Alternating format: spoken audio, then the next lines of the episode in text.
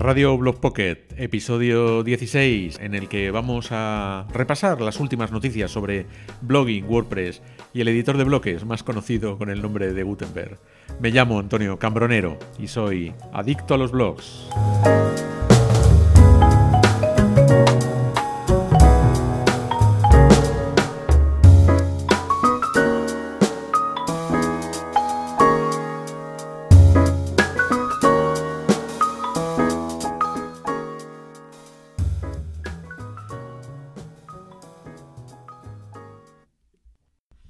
Lo primero que me gustaría comentarte tiene que ver con la accesibilidad. Sabemos que WordPress, bueno, es una plataforma muy poderosa, versátil y flexible, pero mm, no cabe duda, hay un problema con WordPress y está relacionado con eso, con la accesibilidad. Sabemos que no están preparados los sitios accesibles eh, automáticamente, sino que, bueno, el usuario, el propietario, tiene que hacer un esfuerzo de buena fe para tomar los pasos correctos. Leía sobre esto en un artículo muy interesante de la Oficina de Accesibilidad en Internet, boia.org. Y en blogpocket.com tenemos activado un plugin. ¿Cuál es este plugin? Pues eh, One Click Accessibility.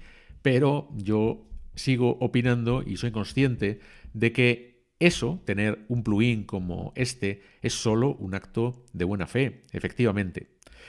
Em, ¿Por qué quería hablar aquí de accesibilidad pues porque, por ejemplo, si estamos en el asunto de utilizar temas o plantillas de WordPress como Blockpocket 19 o Blockpocket Susti, que puedes descargar en lanzatu.blog y sobre las cuales estamos haciendo un esfuerzo en Blockpocket pues de eh, enseñanza y de divulgación de los bloques de Gutenberg como herramienta fundamental para poder tener un sitio web, bueno, pues entonces un sitio vacío, ¿no? o un tema vacío mejor dicho, como Blog Pocket 19, no es precisamente de por sí un tema sostenible, tampoco es de por sí un tema mm, optimizado en rendimiento. Así que, bueno, esto de tener plantillas o temas vacíos, entre comillas, rellenables de contenido y de diseño, pues tiene una doble cara. La mala noticia es que si lo haces mal, vas a tener un sitio web con problemas. Si lo haces bien, pues nada, al contrario, vas a tener un super sitio, te vas a empoderar, vas a tener superpoderes. En el caso de la accesibilidad hay buenas prácticas, como prestar atención a las fuentes, a los colores, al contraste. Eh, yo creo que el empoderamiento lleva consigo mayor responsabilidad. Al final es cuestión de eso. Como usuarios finales y una herramienta como los bloques de Gutenberg de WordPress, vamos a tener que aprender a diseñar webs rápidas, usables y accesibles. Un reto mayúsculo, pero creo yo que apasionante.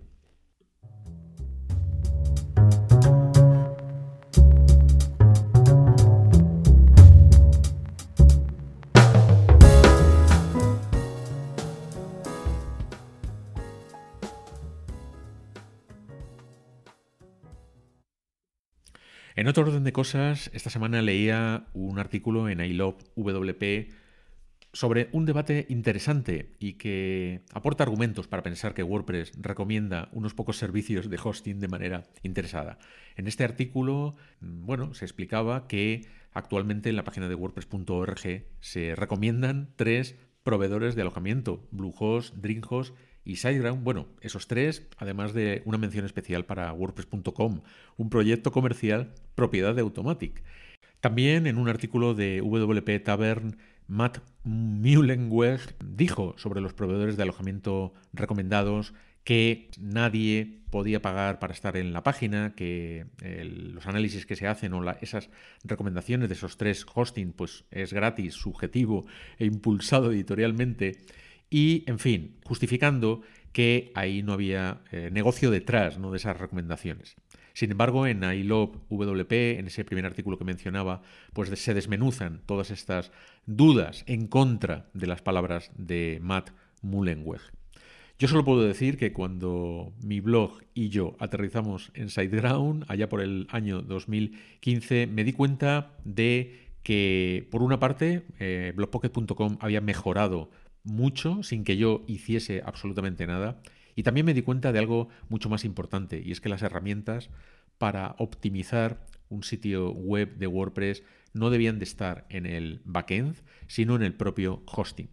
A partir de ahí, SiteGround fue perfeccionando su entorno de hospedaje de sitios de WordPress y en la actualidad se puede decir y se puede constatar que en la mayoría de los casos y gracias a una infraestructura hardware y software especialmente enfocada a plataformas como WordPress, pues eh, bueno, solamente es posible eh, o necesario realizar algunos ajustes para conseguir altos niveles de optimización del rendimiento en una web.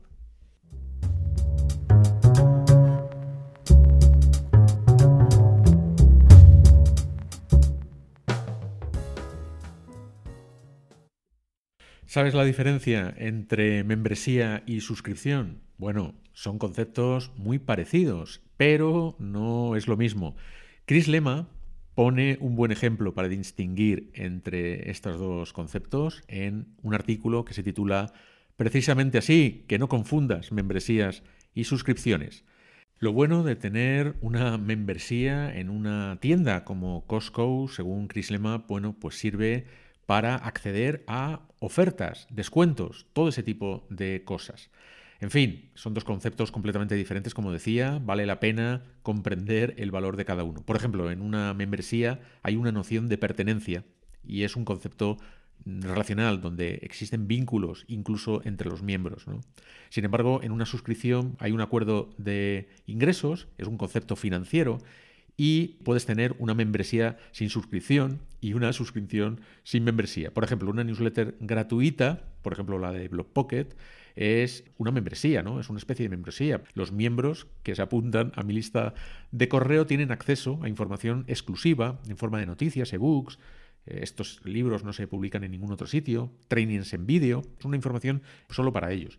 Son miembros de una comunidad VIP gratuita. Pero también puede haber una suscripción, como decía, sin membresía.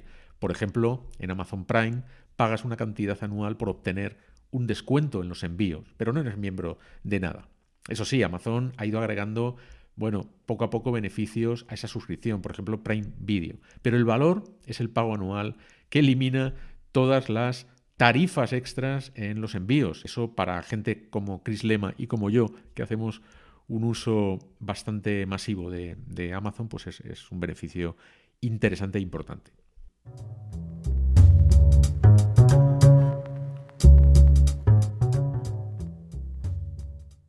Por último, te recuerdo que tienes nueva versión de Pocket 19 y Pocket Susti, mis temas de WordPress minimalistas, sostenibles y orientados plenamente a los bloques de Gutenberg. Con estas plantillas no necesitas herramientas adicionales. Te pones a diseñar y a publicar directamente contenidos exclusivamente con bloques del editor, con Gutenberg.